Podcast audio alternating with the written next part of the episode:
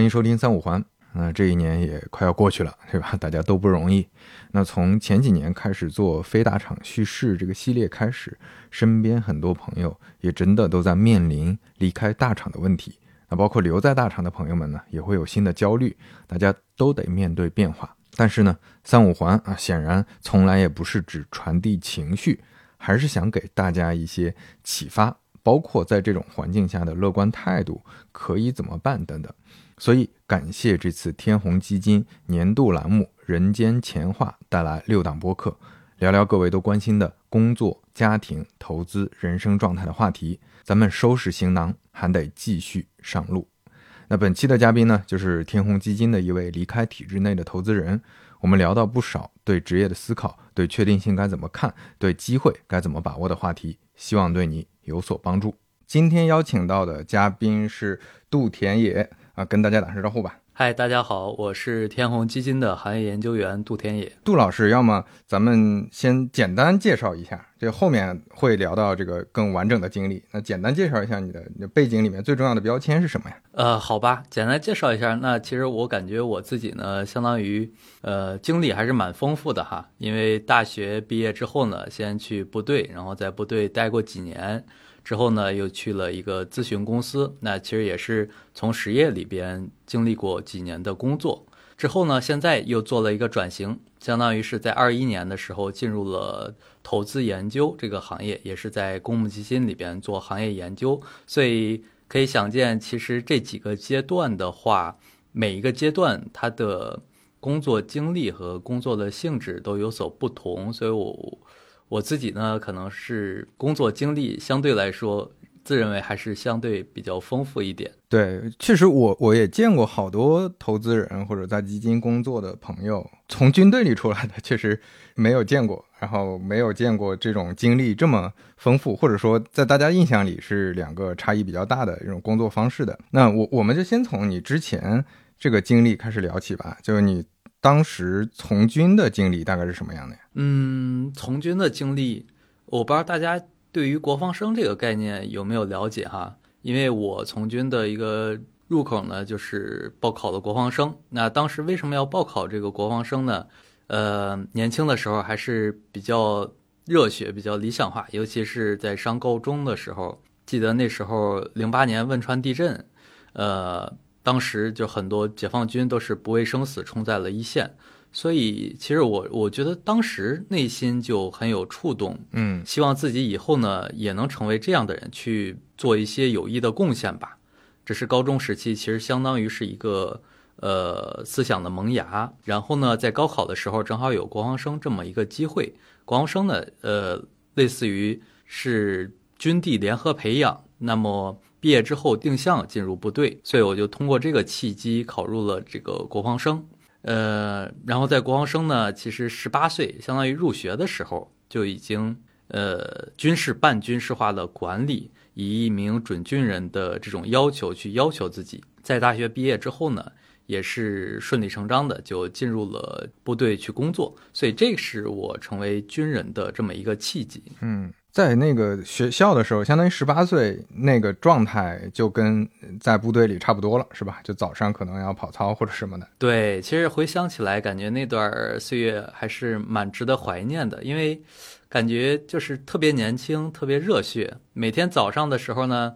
早上六点多就要起床，然后呢去跑步练队列，然后白天呢又要正常的跟着整个学校的课程一样去正常的上学。晚上的时候呢，包括有时候下午也会抽出时间来继续去做体能训练。其实整个时间可以说是非常的呃紧张，而且你要进行军地两个模式的切换。但是这两个模式呢，类似于呃既感受了军队的这种严谨的训练，然后又感受了。大学生比较美好的这种比较自由的生活，所以我觉得这个经历还是蛮可贵的。这个呃经历，我我估计很多朋友可能会想，是不是会特别辛苦、特别艰苦？就你从艰苦里面体会到的，你觉得在现在来说留下的，我我知道你肯定现在不可能早上还要 再去跑操，对吧？还要叠叠被子叠的呃像之前那样。那你觉得最后沉淀或者留下来的？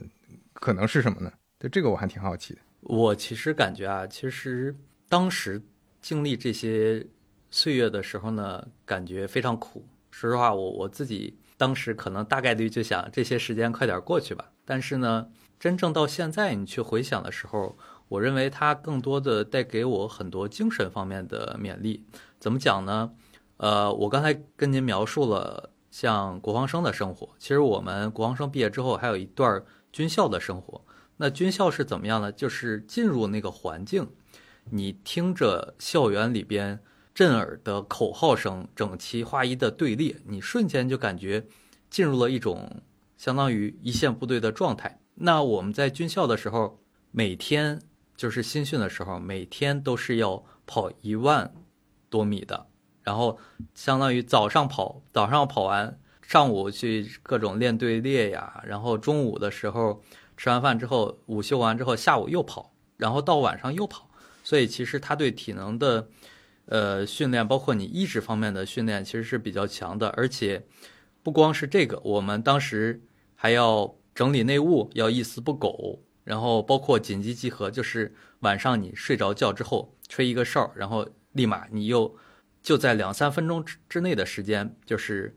带好自己的行装，然后穿戴好，然后赶紧跑到楼下去集合。其实这种经历呢，就练就了我，我觉得一定程度上练就了我们执行力，这种雷厉风行的作风，包括这种不畏苦。呃，印象很深的时候，就是我们出去拉练，那真是从早上五点多起，一直到走到天黑，就一直走，就大概也只有中午吃饭的时候能够休息一下。你很多时候走着走着，你会想，我的身体真的能支撑下去吗？然后特别累，脚上都起泡了。但是就是为了一个信念，然后就背着，呃，几十斤的重的东西，一步一个脚印的去完成自己的任务。所以当经历过这些，呃，我认为比较磨练人的意志的事情之后，我以后遇到了很多生活上的困难啊，包括工作上的困难，我觉得。可能跟我当初受的那些历练来说，也并不算特别难，所以就感觉在性格上还是能使一个人变得更加的坚毅。对，嗯，让我想到我认识的好多可能真的过过所谓苦日子的一些朋友，就他们有一些，当然不不是在军队里，但是有一些可能就呃家境一般，然后毕业之后是现在租在一个很简陋的小房子里。有过那种经历，然后，呃，可能真的要节衣缩食才能比较好的在大城市生活。然后过了一些年，慢慢有了积蓄，再过一些年再去创业。这些创业的朋友和有一些可能之前没有没有过过这种所谓苦日子或者比较艰苦的状态的朋友，在一些意志力上确实就。呃，所谓吃亏也好，或者说所谓就有有一些不太比前面的朋友好，这个我觉得是一个很有意思的个人经验带来的，嗯，一种性格，或者说一种啊你自己的品呃品质或者素质吧。就是你你看，当你遇到一些工作上的事儿，虽然看起来不一样，就看起来可能还是在做一些文档的工作，在做一些那个老板的任务。在做一些工作上需要处理的一些问题，但是这些问题你会回回过头来去对比，说，哎，跟当年过的那些苦日子比起来，这也算不了什么。那你这个时候心态是比较容易能够平衡的，我觉得这一点也挺重要。对我其实很认同您这种说法，为什么呢？我觉得，当你经历过一段比较或者物质上比较艰苦的这么一个生活之后，你去。对比你现在的，你会特别珍惜现在的工作机会和生活状态，所以呢，呃，可能会遇到一些小波折、小挫折，但是你会认为这个只是其中美好生活中的一个小波澜，所以你就会有很大的勇气，或者说很大的。意志力去克服这些困难，其实我觉得这个跟您说的也是比较契合的。对，而且我我的呃，现在身边朋友各各种各样的经历都有了之后，我再观察他们的行为，我发现意志力它不是一个从小就有的天赋，它很多时候确实就是你经历里面带来的。你有什么样的经历，你最后就会有什么样的意志力。你你很难说凭借啊，我我就坚强一点，我今天呃。多想一步，我今天多用力一些，我明天意志力就提升上去了。我觉得这个还还还达不到，就是得你真的有过那种那种经历才能补充回来，才能有这种的意志力。稍稍微岔开了点，就我们再说回来，就你从军之后呢，这个这也是可能呃是你人生中比较重要的一个转折点了，就是你那个时候自己决定从部队里出来去做像现在投资这样的工作，对吧？那那是一个什么样的经历？其实还是蛮挣扎的一个经历。说实话，就是当时做这个决定的时候，为什么呢？其实我是很向往部队的，我甚至呃。觉得部队里边有很多能培养人的环境，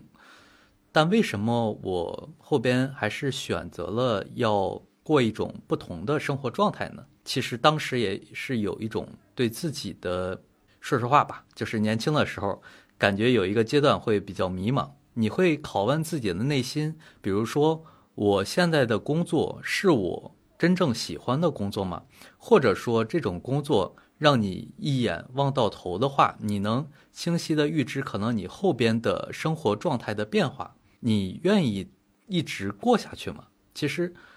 就是这个原因，所以会感到一些迷茫。那么思考了很多之后，还是觉得要遵循自己的内心。就是我很感谢我之前的那一段经历，让我感受到了。呃，塑造了我的性格，包括让我获得了很多宝贵的经历。但是我本身的性格呢，就是我希望过多姿多彩的生活，或者说经历不一样的生活方式，呃，而不是我只是选择一种方式一直走下去。所以呢，我当时就呃思考再三之后呢，觉得还是想要体会一种不一样的生活方式，那么就从部队离开了。那其实离开之后，你说一下子就找准方向嘛？我觉得也很难，因为不光是你自己的，比如你想去做什么，更重要的是你能去做什么。所以呢，这个情况下，我其实我自己还是蛮喜欢投资的，因为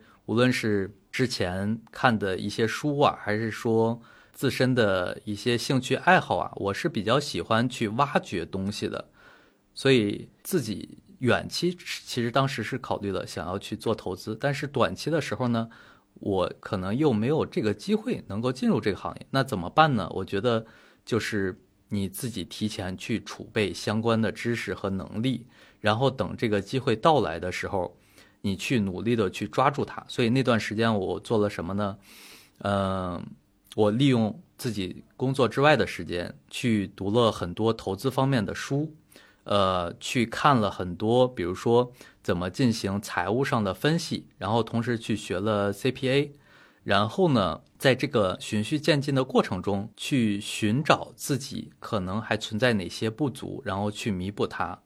然后真正当这个机会来临的时候呢，我能够准确的去把握住它。嗯，我觉得这一点是也是之前我了解到你的故事之后印象非常深的，就是你在一个。怎么说呢？就是大家可能，尤其像部队里，我觉得包括现在的很多校园里也都很类似，就是大家是一种同质化、标准化的生活状态，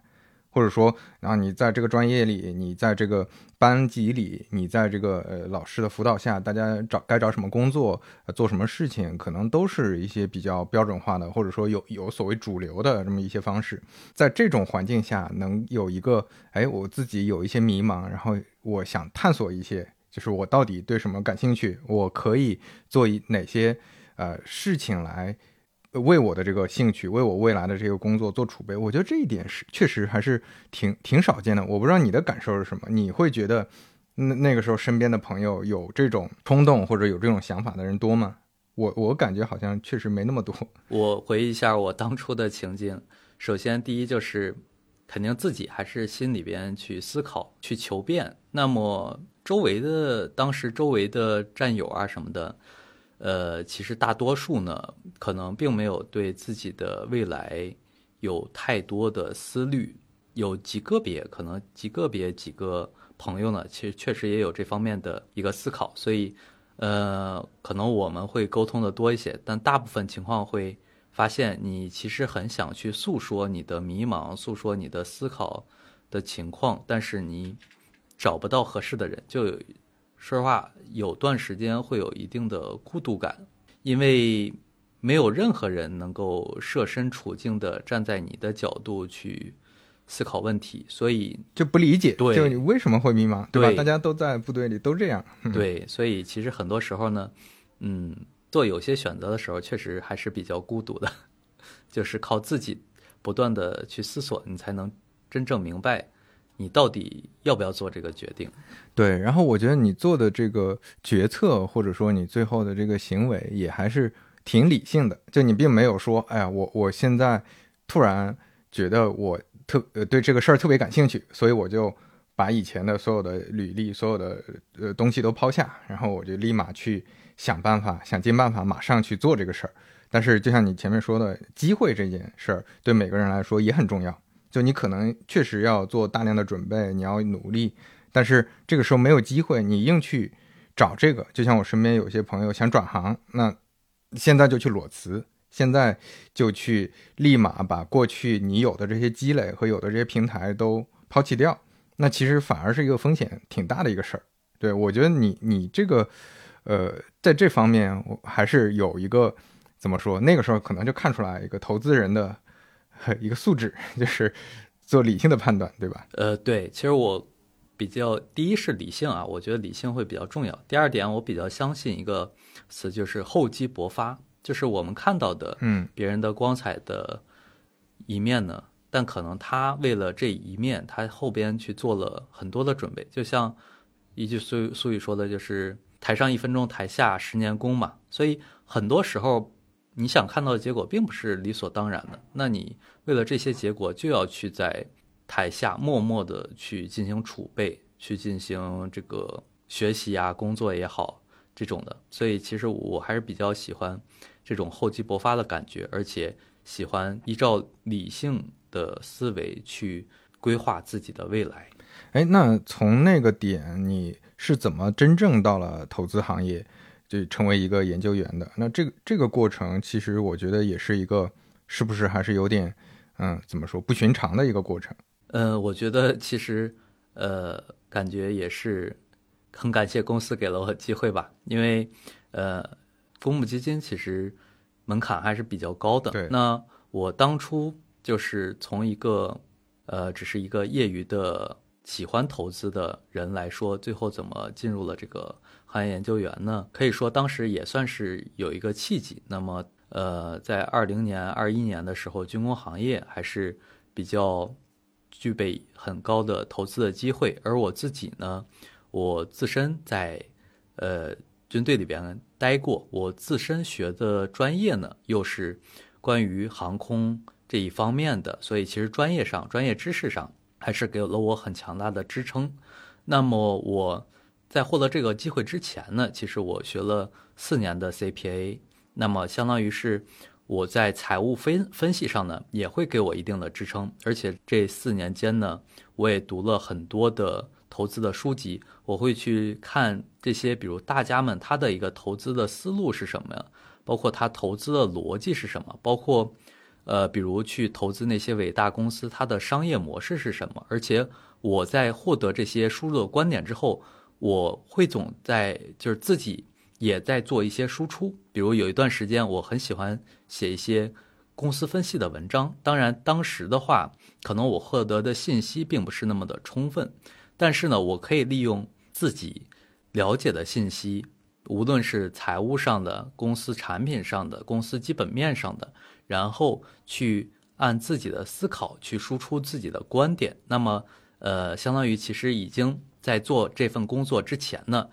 根据自己的热爱，在业余的生活上做了一定的储备。那么正好这时候呢，公司也是在招呃研究员，那我就去获得了这个呃相当于面试的机会。那也很感谢我们公司，就是比较开放的心态，对这种开放的心态，敢于去任用一个新人的这种心态，所以就给了我这次机会。所以其实我还是非常珍惜我来投资行业的机会。所以自己有时候就像刚才跟您说的，就是你经历过苦，所以你会更珍惜现在的工作和生活。所以感觉每一次面对工作呀，包括日常的工作，包括这种投资机会的时候，我都感觉还是蛮珍惜的，而且内心呢也是蛮喜欢这个工作的，所以也是投入了百分百或者说百分之一百二的精力在工作上边。确实，像你前面说的，它是还是一个有点不太寻常的机缘，对吧？就因为像这个岗位，像你说的，他他轻易不太会给一个新人，但是正好你储备的这些，你之前。呃，经历和学习的这些用得上，就证明了你还是有有一定的这个呃基础的，所以我觉得这这一点是也是比较重要的。就那假如没有这个机缘，可能也会比较困难，对吧？啊，对，可能后边就还要再等其他的机缘了。那你在进入这个公司的时候？当时除了说你的爱好，你就觉得你不想过那种一眼望到头的生活，这种单纯的个人选择之外，你有考虑过职业上的问题吗？就长期的职业发展，这个是不是一个呃更确定性强的呃职业发展？会不会有风险？那你也你也说了，你作为一个新人，那可能你虽然进到这个门里面来了，但是你能不能在这个环境里生存下来？你的职业上这些思考当时是怎么样的？嗯，思考肯定是有的，因为我觉得。呃，职业是生活中非常重要的一部分。嗯，关于职业思考呢，其实还是我我回归本质啊，我觉得还是要去发掘你自己的内心，因为我发现你真正去做你热爱的工作的时候，你能发挥出百分之一百二的嗯精力，而且你不会感觉到累，你只会感觉到为了发掘一个投资机会而兴奋。但是你去做一个自己不喜欢的工作的时候呢，你可能会。抵触会消极，而且效果也不一定好。所以呢，其实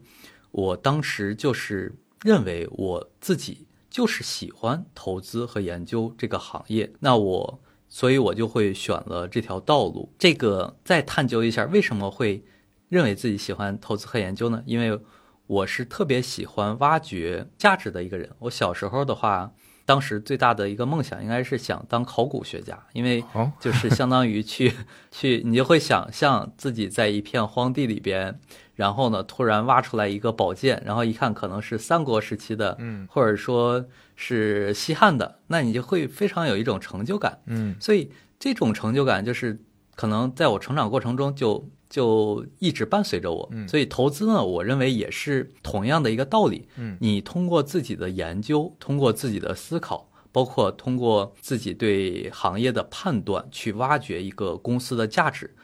呃，这个过程是让我感觉会让我非常感到有成就感，而且非常开心的。嗯，另一方面，如果你你挖掘机会的这个过程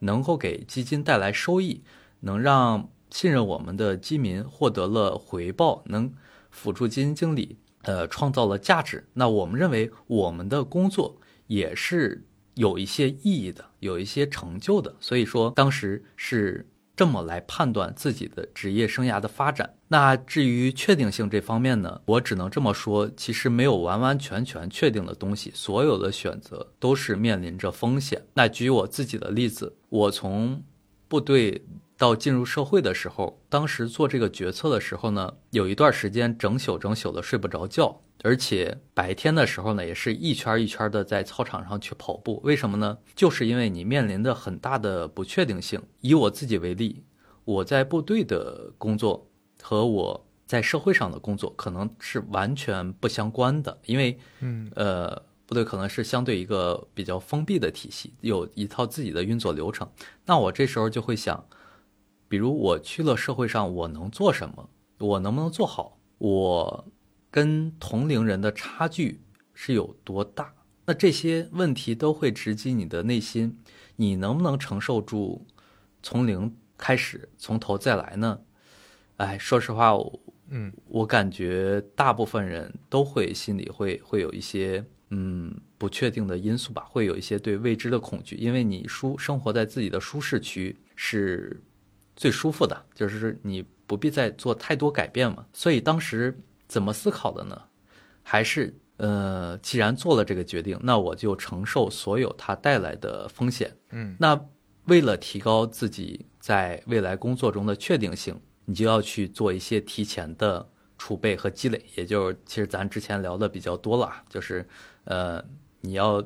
花比别人更多的时间在你你现在可能用不到，但是未来会用到的方面上。那当时我说实话，这个经历还是有时候感觉还是蛮辛苦的，因为我当时可能就觉得，之前在以前的比如体制内待了这么长时间，那我出来之后，可能我是从头开始，那我只能把以前的那些我当做是零了，然后我就要花比别人更多的时间去追上他们，甚至去超越他们。所以有一段时间你会发现，我开车的时候也在听音频，那音频里边可能会讲一些知识啊或者什么的。坐地铁的时候呢，是在准备考试，去看考试的这种各种的题呀，包括是教材啊。然后中秋十一的时候，你会发现别人都去在朋友圈晒去哪儿玩了，去去哪儿啊？但是你只能默默的在家里边，从早上六点多起床开始，吃完饭八点多又接着去日复一日的去学习，然后去做题。那那时候其实，哎，想一想也是也是蛮苦的。但是想唯一一个念头就是，我想通过我自己的这些。付出吧，去提高自己未来职业上的确定性。所以，确定性可能不是你想出来的，而是你自己做出来的。对，我觉得这个很有意思。就是关于确定性，你说了两个点，我觉得两个点都很有启发，也跟我之前跟其他的朋友聊，大家都有共鸣的。第一个点就是，实际上很多确定性不是表面的。就比如说，你从体制内出来，那看起来体制内是一个。呃，有确定性的地方，但是它如果不适合你，或者说如果它跟你未来的一些目标、跟你的生活方式很不一样，那可能它也不存在确定性。那可能你出来之后，你知道你前面表述的那一段，我觉得是也是很真诚的，就是你觉得你在解决一些问题，你在挖掘公司价值啊，你在帮助大家了解这个这些公司啊，你在去研究这些行业啊，你你会觉得这些这些事情。反而是更有确定性的，它不是说一个所谓职业的确定性，就是到底，呃，我我现在看感觉很多大学生，其实我们当年可能也是这样，就是你你看一个啊确定性的列表，对吧？就是到底哪个专业好找工作，到底哪个哪个公司的单位发的工资高，或或者怎么样，就是大家会会通过这种外部的东西是去找找确定性，但实际上真正的确定性可能还是在工作内容里面，就是你自己到底你的能力。是不是能发挥出来？你最后到底交付给这个社会这是是什么东西？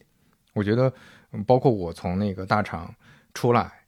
也是这种感受。就在大厂可能做的很多事情，我觉得它它可能是有用的，但是它是为了组织能运转去做的很多事情。但是现在我在外面，我能交付给大家一档播客，我能交付给大家文章，我能交付给大家我自己做的品牌的东西。那这些东西它就是一些具体的，我是心里反而更有底的。我觉得这是第一点，就对于确定性的理解。第二点，我觉得说的也很很真诚，就是确定性其实是你自己要要争取出来的。就他，你你不能全部都依赖外部条件。就比如说，你听说了这个这个部门或者说这个公司它很好，但是你去了之后你不好好干，那也一样没用。就是就是确定性不是一个外部的确定性，它其实是你跟这个。呃，社会也好，你跟身边的环境也好，它是交互出来的一个确定性，对吧？对，其实我感觉像我们投资过程中也是一样的，就是如果你对一个公司没有去深入的研究，它的确定性呢，呃，对你你来说也是一般。但是你可能对一个业务很复杂或者情况很复杂的公司，你进入了非常细致深入的研究，你甚至可以去了解它未来的，比如节奏啊、行业空间啊这种的。那其实对它对你来说就是确定性很高的一件事情，所以我认为确定性这个这个话题吧，更多的还是在于你到底为你想做的事情付出了多少。如果你储备的已经够多了，想思考的够全面，而且呃想的够深入，那说实话，这个确定性是很高的。但可能你面临一个比较确定的机会。就像您说的，你没有去付出什么，那可能这个百分之九十的确定性机会可能会被你整成一个只有百分之十的确定性。对，所以其实我还是蛮认同的。这儿还有个很小的呃问题想交流一下，就是你之前在迷茫的时候，我记得你呃提过你喜欢跑步，那这可能是跟你之前部队的经历有关系。除了跑步，你还有哪些你觉得消解焦虑，或者说你像你之前说你特别忙、特别拼命的学习，这的空闲的时候，你你可能有哪些会会自己去调整的这种方式嘛？嗯，哎，其实我我这个人我爱好还是比较多的。其实我时间够的话，我什么都喜欢玩儿。呃，比如我比较喜欢。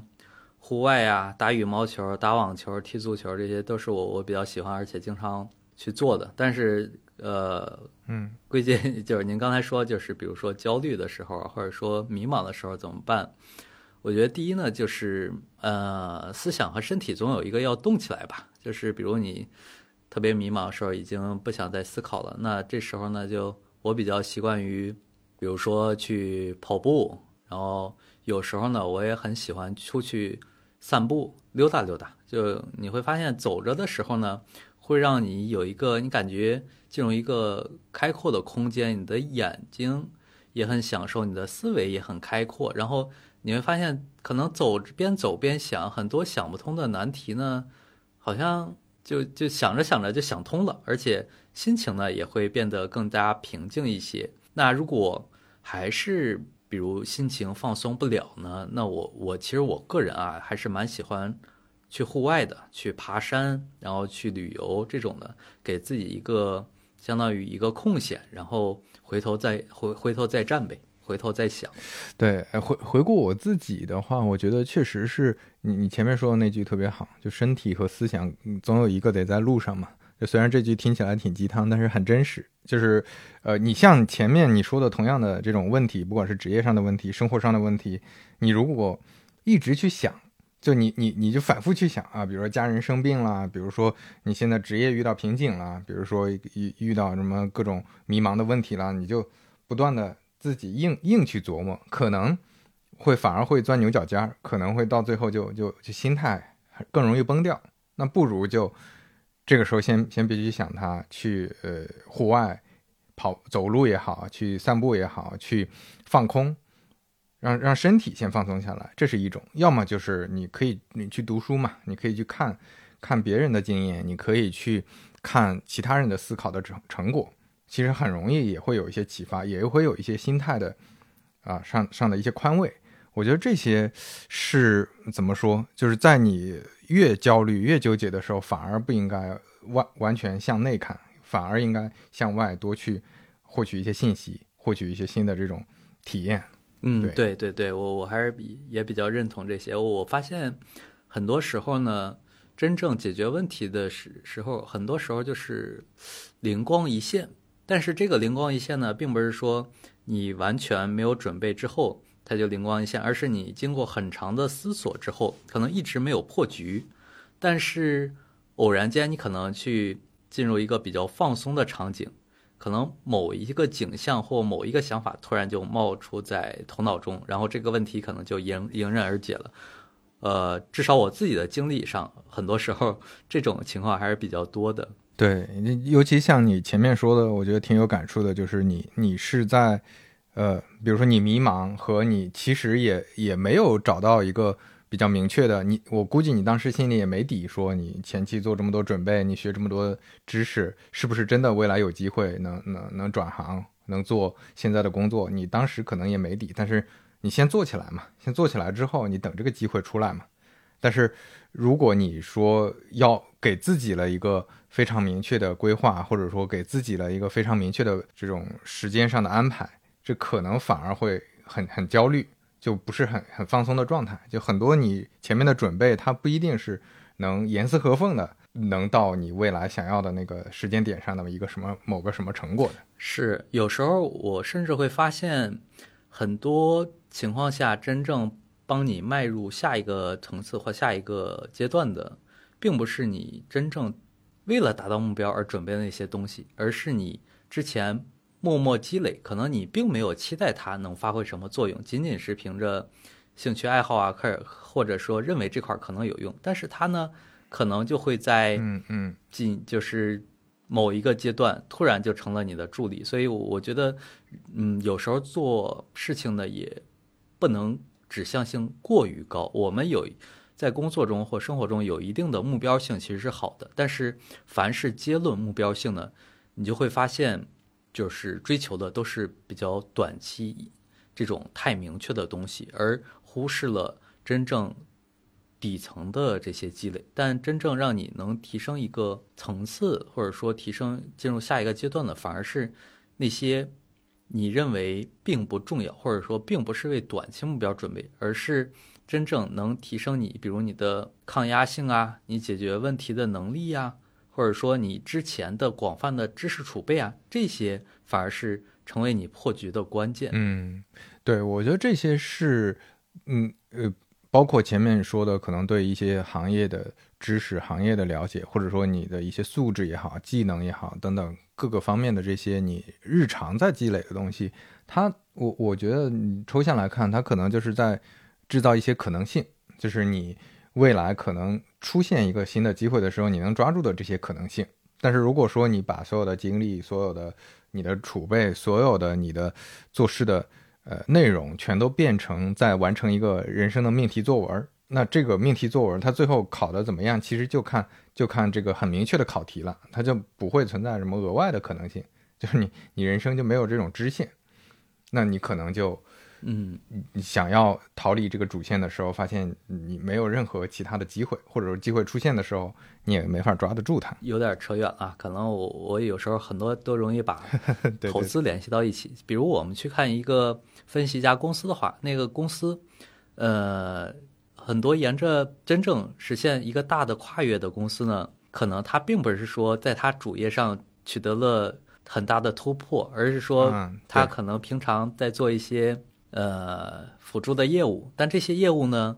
在某一个阶段正好顺应了下一个阶段的潮流，那这个辅助的业务呢，反而成为它的第二增长曲线。那我最近看书，比如说去看那个英特尔的成长，它原来是做这个存储器的。但是就是它的主业嘛，但是它的微处理器这块儿原来其实是很小的一个规模，其实上市就是公司的管理层也并没有把它当做一个特别重要的点或未来成长的点去突破。但是呢，后边就是它自然而然的带正好顺应了下一个阶段的成长的潮流，反而成为了它的立身之本。所以我觉得很多时候跟我们。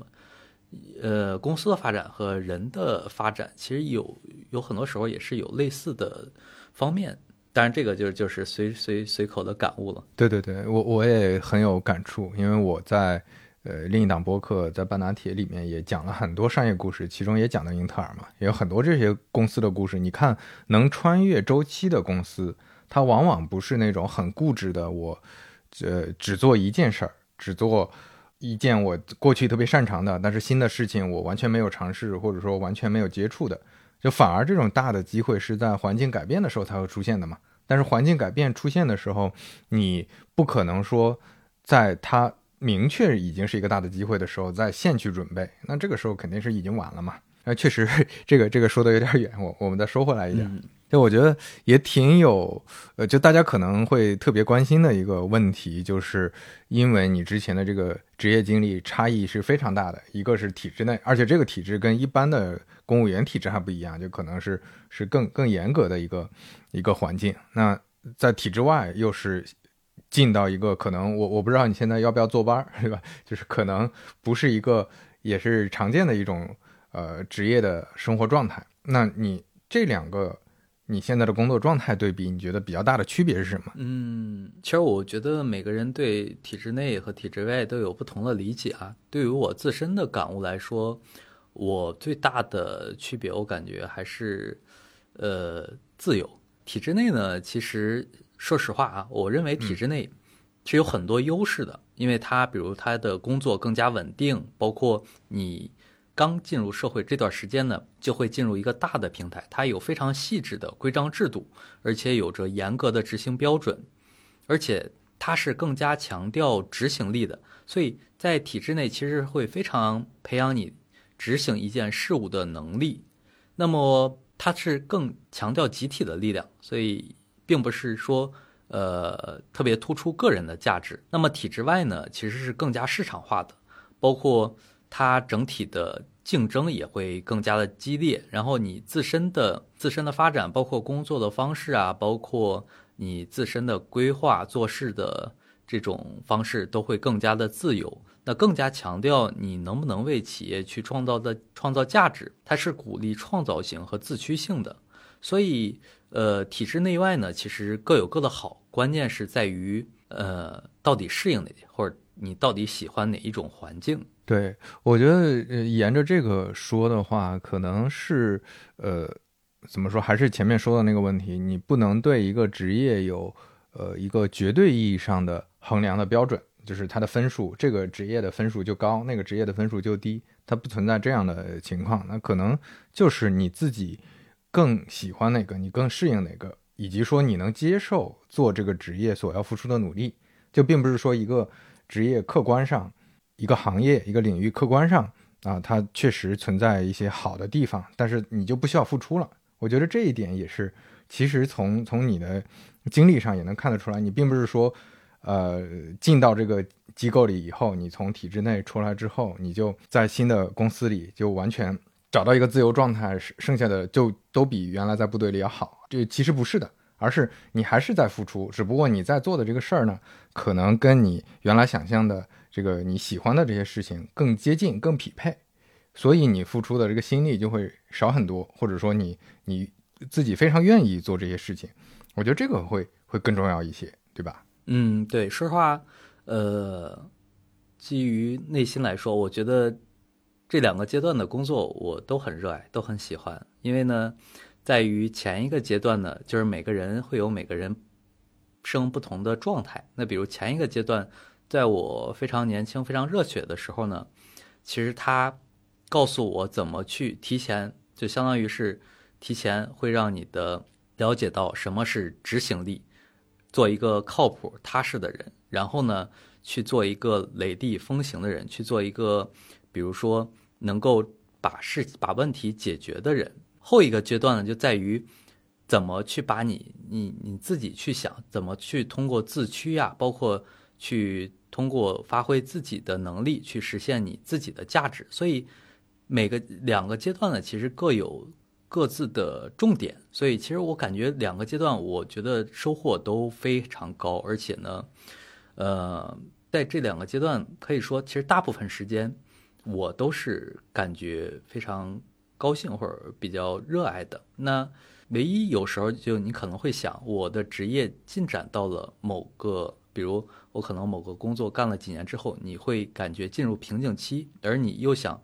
继续去发挥自己的价值，可能这段时间你会有一个思维上的选择和迷茫。对，哎，我觉得你这段说的特别好，就是你你的这个故事并不是一个，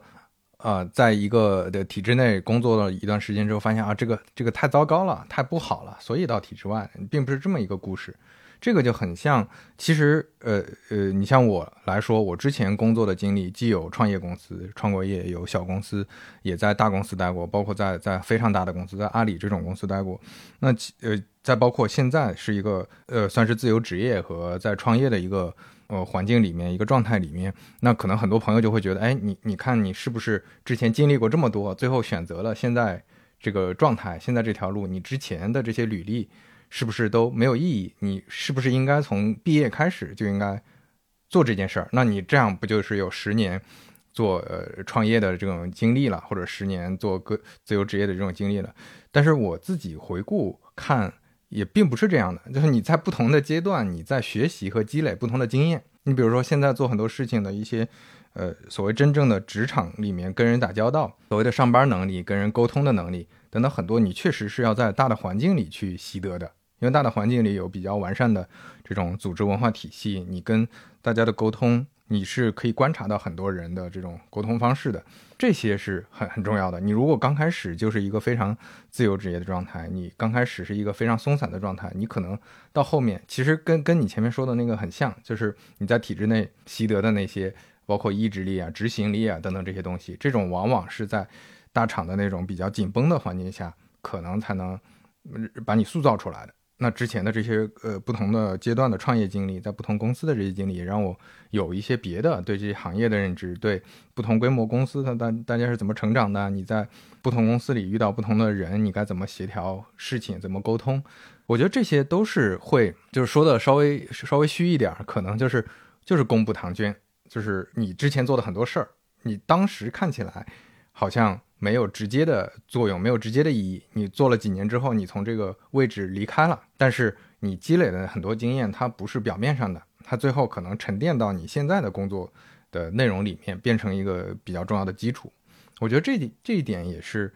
呃，从你讲的这个故事和经验里面，我觉得也也有比较多的这种共识吧。嗯，对，我觉得 我们可能都是属于，呃，工作经历。比较丰富的那种，就是呃，包括工作的环境啊，所以说，其实感觉还是很感恩每个阶段都能给你带来的一些成长吧。对，那这就话说回来，我发现身边的有一些朋友面临的问题，并不是说呃自己不想去做转变，或者说想想做转变了没有去执行，没有去实践。现在我身边很多朋友面临的问题，会是他不知道该怎么转变，或者说。不知道自己喜欢和热爱的东西是什么，对这一点你你有什么可以分享的吗？你之前是怎么找到说你觉得那个投资这方面是你可以以后更倾倾注更多努力去做的事情，是你喜欢的事情？是是读到什么书了，还是说接触到什么信息了，还是怎么样？我觉得这个在于自我的一个认知，包括自我的一个剖析。你要很多时候我们需要理性客观的看待自己。比如说，我觉得一个人，无论是你自己面对自己内心，还是说你的亲朋好友对你的一个性格的评价，其实你应该去了解自己性格里边的一些元素和你真正我觉得热爱的东西。大家肯定都是知道自己喜欢什么的，因为你做这件事情会快乐嘛。有些人可能就出去玩感觉很快乐，有些人呢可能打游戏感觉很快乐，有些人呢可能他。嗯，做一些手工艺品会感觉很快乐。那其实你做什么比较快乐这件事，我觉得是比较易于发现的。第二点就在于你剖析自己的性格里边，你觉得你自己的优点和缺点是什么？那比如说我自己认为呢，我其实是自尊心还是蛮强的一个人，然后所以就是很多时候呢，呃。不是特别喜欢做乙方，也不是特别喜欢去依附潮流啊，去这种的。所以，其实我自己更加的喜欢的是什么呢？我喜欢去，呃，独自的思考，去分析问题，然后去提出自己的观点。所以呢，其实这个把你的爱好和你性格方面，你觉得你自己的优势结合在一起，那你可能就会知道你适合做什么，不适合做什么。那比如。我自己就觉得我比较喜欢做研究，比较喜欢做分析，比较喜欢做挖掘机会的这种工作。但是我我觉得我自己是不太适合去做，比如说需要很强的销售能力的呀，包括去热热场的这种能力啊，比如去做一些一线的销售，这个我觉得我肯定是做不好的，我没有这个特质。所以其实归根结底还是在于你要剖析自己。的性格和你的爱好，然后把这两者做一个综合的评估，去真正找到你既擅长然后又热爱的方向。那这样呢，你会进入一个正循环，你会觉得我做的工作很开心，然后我又有很成又又有成就感，然后又进一步驱动你可以投入更多的时间和精力在这份工作上，从而形一个形成一个向上的螺旋。但是，比如你去做一个你。可能你并不热爱的这么一个工作，那你可能天天就感觉，呃，上班打卡，下班打卡，赶紧这一天过去吧。那可能在这个过程中，你也很难有太多的自驱力，也很难有太多的付出，那可能就会形成一个负向的循环。所以其实，呃，我觉得这点了解自己这一点还是很重要的。嗯，对，我觉得这个说的特别好，就是很多朋友是在。呃，通过外部的判定和，甚至有的是寻求什么大师的点化，对吧？就是，就是，嗯，有一些前辈，或者说有一些很厉害的人，有一些学长学姐，啊，有自己职场上的一些领导给自己一些指点。但是，其实最了解自己的人还是自己嘛。其实你像我，我认识的有一些呃年更年轻的朋友，可能在读大学，或者说刚毕业、刚工作，他们的会说自己的人生经历比较少啊，很多事情也没试过。但是我觉得，哪怕你看过去二十年的经历里面，有很多事情也能看得出来，你前面说的那些，你到底喜欢做什么事儿，你做什么事儿不会累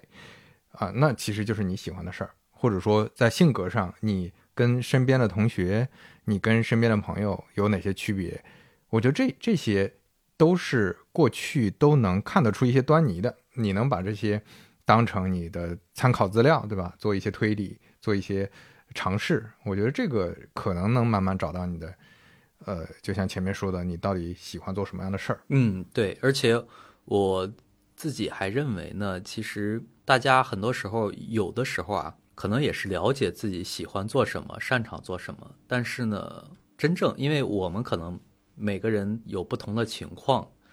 其实你做这个切换或选择，其实是需要非常大的勇气的。就像我离开体制内的时候，那其实我当时还比较年轻，所以我觉得 大不了重来一次嘛，只是晚几年。但是真的，比如说到了一定的年龄之后，你又有家庭。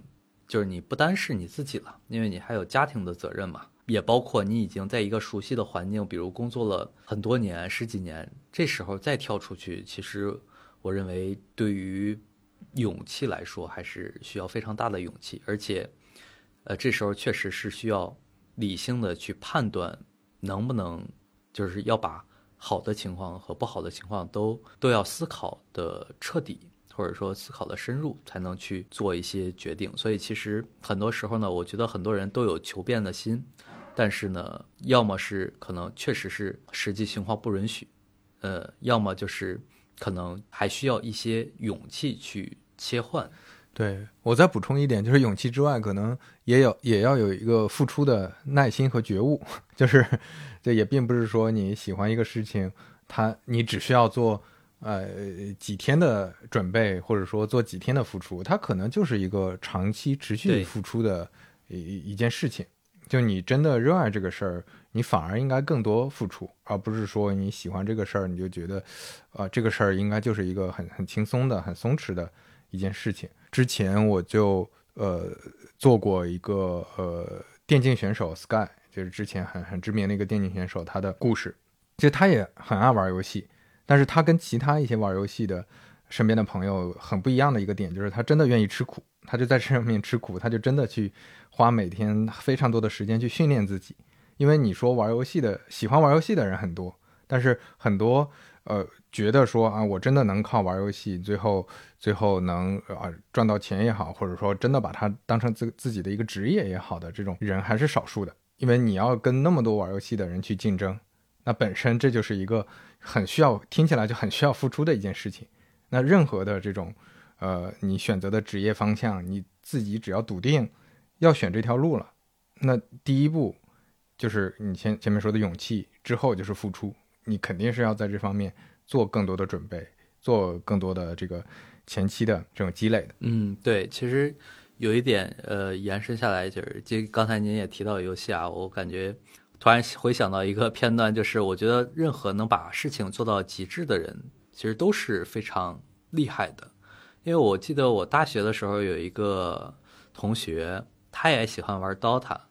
呃，刚开始可能玩的并不怎么样，但是呢，他就回去仔细的研究，然后写了一套攻略出来，然然后就会发现，你想想吧，谁玩游戏会仔细的去研究，而且去写出就是。这个游戏的各种攻略，然后特别细致的那种，所以我觉得其实不论哪行哪业，或者说什么事情能做到极致，比别人高一个档次的话，其实都会取得很不错的成果。对，而且这里面就再再稍微补充一个我的感受是，呃，其实很多时候我们所谓的坚持，它肯定是要有有一个阈值的，就是你一旦哪怕你很喜欢这个事儿。一旦你需要非常长期的坚持，你看不到任何的回馈，这个时候也是很痛苦的。你很可能也会放弃。就像前面说的，你那个能够进到现在的这个公司的机缘没有出现的话，那很可能过了一段时间，你可能也就放弃这条路了，也是有可能的。就是如果如果说这个阈值拉得特别长，所以所以说，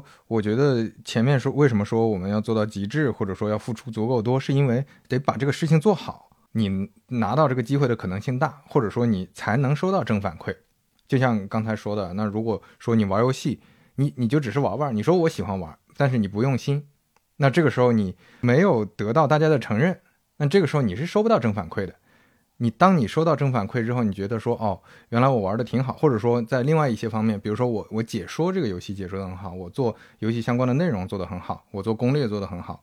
那慢慢的你有正反馈，它是更有利于你去坚持，你去把这个事儿做下去的。所以我觉得这些都是串起来的，它是它是一体的一个事情。所以你现在在公司里会有这种体验吗？就是你真的到了这个行业里之后，你会觉得。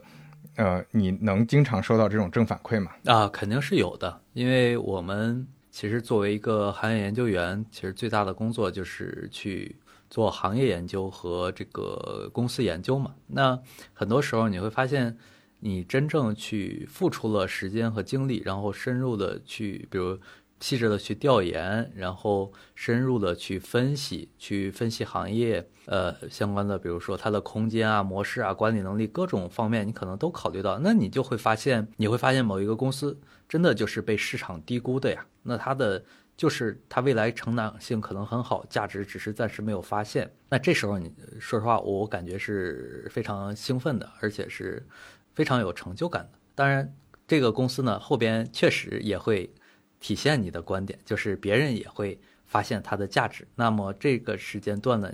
你就会享受这个公司的成长嘛。所以其实我们在工作当中呢，这种正反馈有时候我觉得还是蛮重要的，而且能够更坚定你自己的一套投资的逻辑和研究的逻辑。那那我们沿着这个聊一个最后一趴的话题，就是关于职业这件事儿的看法。嗯，你像前面也提到，你这个职业方向是你挺喜欢、挺热爱的。那你觉得职业在人生当中，在你的人生当中，它应该是一个什么样的存在？它是不是只是一个赚钱的一个工具？呃，没有。其实我觉得职业是人生中非常重要的存在。当然，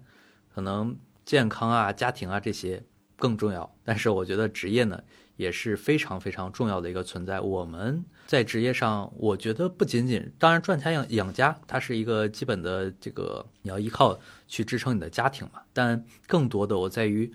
我其实本质上思考就是你的职业，你能通过你的职业。在为社会或者说呃带来什么贡献，或者说你自己能创造什么价值？比如，如果真的我通过我的职业可能就是能赚一些钱，但是嗯，好像也提回馈不了什么价值，那其实我感觉也挺没意思的。那有时候有一些老专家或者老教授，他们能忍受这个辛苦的工作，然后薪水可能也不是那么高，但是人家就是很热爱工作呢，就是因为。它给社会、给科技进步带来很大的意义。那其实我自己的话，我也希望我的职业不仅仅是局限于赚钱养家这个阶段。我更希望的是，你的职业，当你回首你的职业的时候，你能说出来，比如我做了什么贡献，或者我提供了什么价值。其实这个是我我经常会想的一件事情。对，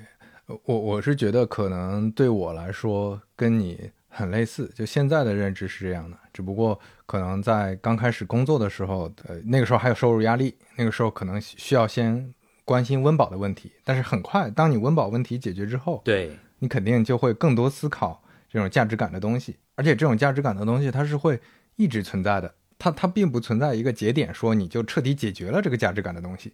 比如说对你来说，可能我我理解你能去天虹这件事儿。已经是你人生当中你觉得很有价值感的事情，你可能对这为这个事儿很兴奋，然后觉得很有成就感。你你从原来的这个呃环境里能到这个环境里来，已经付出了很多努力，你的付出得到了回报。但是这个点很快也就过去了，你你需要不断的再去实现价值，再去有做一些事情，再去让你的职业有不断的有这种这种点出现，这可能就是一个很长期的命题。嗯，是没错。呃，是你您说到这儿，突然我想起我一个特别好的朋友啊，我觉得他也是在这个金融行业，是在这个券商行业。其实他的职业经历比我更加的丰富和复杂。那我这位朋友呢，原先也是跟我一样在部队，然后从部队之后呢，也是呃主动求变，然后去了实业里边，而且是产业里边非常重要的实业。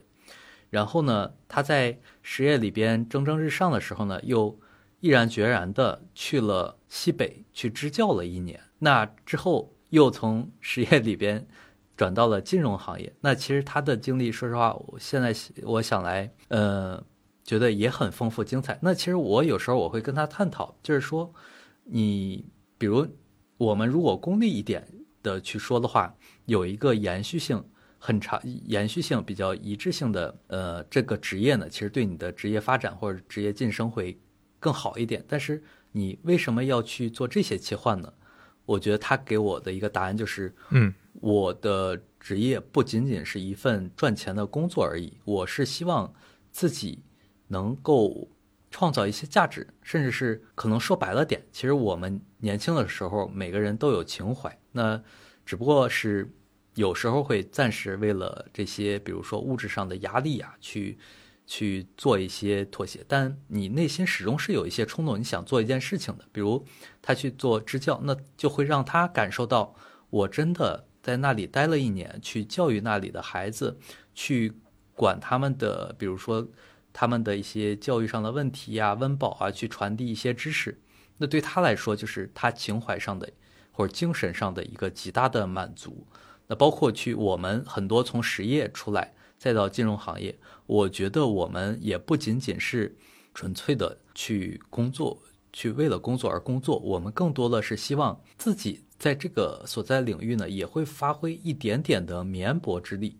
然后去助推我们国家，比如科技啊，包括军事力量的这么军事技术的一些成长。你挖掘了真正优秀的公司，被市场广泛的认知，让它。有很好的这种，比如说市场环境，那它可能技术发展的会更快，那甚至会反哺实业里边。所以我觉得每个人其实都有自己的一个情怀和使命感。那么其实这些也是我们真正想要去在职业中去追求的一种东西。是的，呃，而且我是呃真心感觉身边的很多朋友是，呃，其实大部分早早的都到了温饱线以上了。只不过可能对物质的安全感还是存在很很强的焦虑，或者说，其实就像你前面提到的那个工作履历的这种稳定性会存在比较大的焦虑，就是我万一中间空窗的时间比较久了，我我我后面就该怎么办？那这个当然是在在在某些比如说体制内或者在大厂，它确实会存在一个，嗯，你走了就回不来的一个问题。但是就像你说的一样，当你呃，觉得职业并不是一个只是赚钱养家的事儿。实际上，我身边的这些朋友，我也觉得他们对物质本身对物质没有那么大的诉求的，他们更多的还是会有焦虑，就是会觉得说我是不是要放弃掉很多东西才能去追求这些，或者说我现在去做的那些到底能不能拿到那样的结果，就是还是依然对确定性和风险这件事儿有一些有一些偏执，或者有一些。嗯，没有尝试的一些呃畏惧吧。对我觉得这个从你身上的经历，包括你描述的这些，还是能看出很多。嗯，包括我找很更多朋友去聊这些事儿，其实也是在告诉大家，很多并没有大家想象的那么那么困难，或者说并没有大家想象的那么呃难以去达到有一些目标。我觉得这点也挺重要的，就是你能看到各种各样的例子，你能接触各种各样的人。最后才能消解掉自己这种这种焦虑，因为你很容易在一个大环境下，大家都这样，那我会不会变成那个很很特别的那个人？最后会不会我是唯一的一个失败的人？对，这个我觉得是是一个很很有意思的事儿。嗯，对，您说的非常对，就是在于当你逆着潮流或者逆着环境去走的时候，包括可能你的想法和周围人很多都不一样的时候，很多时候确实还是。蛮需要勇气和信心的，因为你也会在经历这个过程中呢，你会有一些怀疑，就是我到底是不是真的是对的呢？还是说普遍的观点是对的呢？其实我觉得这个过程其实大家应该是都有过的。那你你的笃定，我觉得是不是还是来源于你觉得你对自我有比较清楚的认知，你对自己想要什么，心里是比较确定的。对，我觉得我呃对自己想做什么、想要什么，或者说想达成什么样的结果，我还是相对来说比较确定的。但是我又不是一个只看目标的人，我还比较喜欢提前去储备、去埋伏的一个人。我我甚至有时候会比较享受这种状态，就是你会发现你可能。做了很多别人认为哎这有什么用的嗯这种事情，但是呢，你会发现可能过了三五年之后，就好像你当时无意做的一些事情，会成为你很大的一个助力。嗯，哎，那你对职业未来的愿景大概是什么样的？你会有一些想象或者有一些规划思考吗？嗯，其实想象和规划肯定是有的，然后。呃，自己也希望能朝这个方面的努力。当然，我觉得第一步就是行业研究员。其实我我还是蛮喜欢这个状态的，就是第一步就是能够真的去挖掘到好公司，然后呢，去把自己的投资的观点或投资的体系去完善，然后去不断提升自己认知的层次。那第二步，当然后边自己也希望，如果有机会的话，能够成为，比如像像我们现在。领导同事非常优秀的领导同事能够成为这个基金经理一样，那呃，在之后的话，可能更希望自己能不能利用这种或者说自己的眼光啊，或者知识去助力一些公司的发展。其实我觉得也是相当于是分阶段和分步走吧，朝着这些目标去努力呗。嗯嗯，最后想聊一聊，因为毕竟你还是一个呃在投资机构的一个研究员，你是一个投资人的身份，那你。觉得公司的投资和个人的投资，就我们说自己的一些职业规划也好，自己该做什么事情也好，这些其实也都是自己对自己的投资嘛。那这方面你觉得有哪些可以借鉴的地方？当然前面我们说了，像英特尔那种故事，你可能你所谓的第二曲线是在无意间你自己前期的一些储备。在一些呃之前的一些可创造可能性的过程里面积累的。那除此之外，你觉得还有哪些比较有意思的想法吗？呃，我觉得在公司研究和个人投资方面，就是个人的职业生涯的投资方面，其实我觉得还有很多相关的之处。因为我感觉人生的履历呢，其实就相当于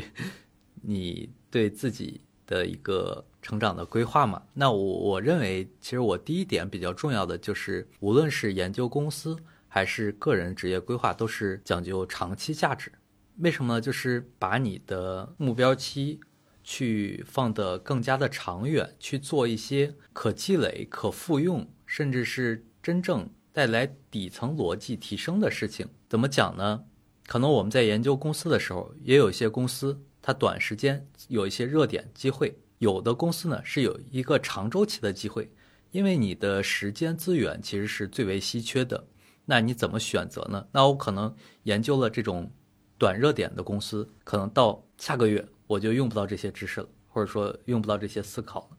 但是你真正去研究一个值得长期看的公司的话，你会发现，我可能我今天这个月认真的研究了、深度的研究了它，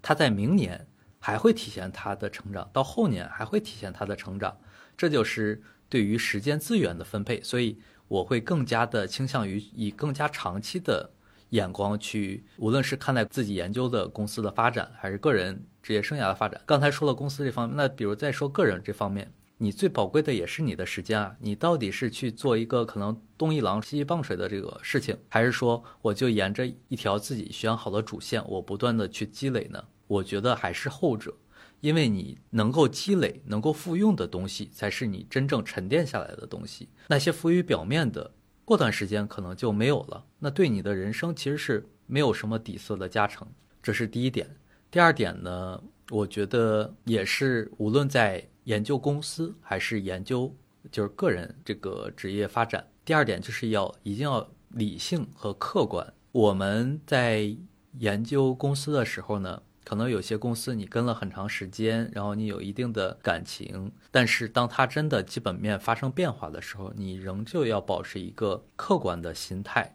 去作为理性和客观的这么一个立场去判断它的影响，而不是一味的，比如说我觉得它之前好，未来也 肯定很好，而不做理性的分析。那么对于个人的成长来说，同样是你要理性的去看待自己。比如我具备什么样的环境，我有什么样的优势，我有什么样的机会，然后理性的去规划自己的职业发展的态度，而不是，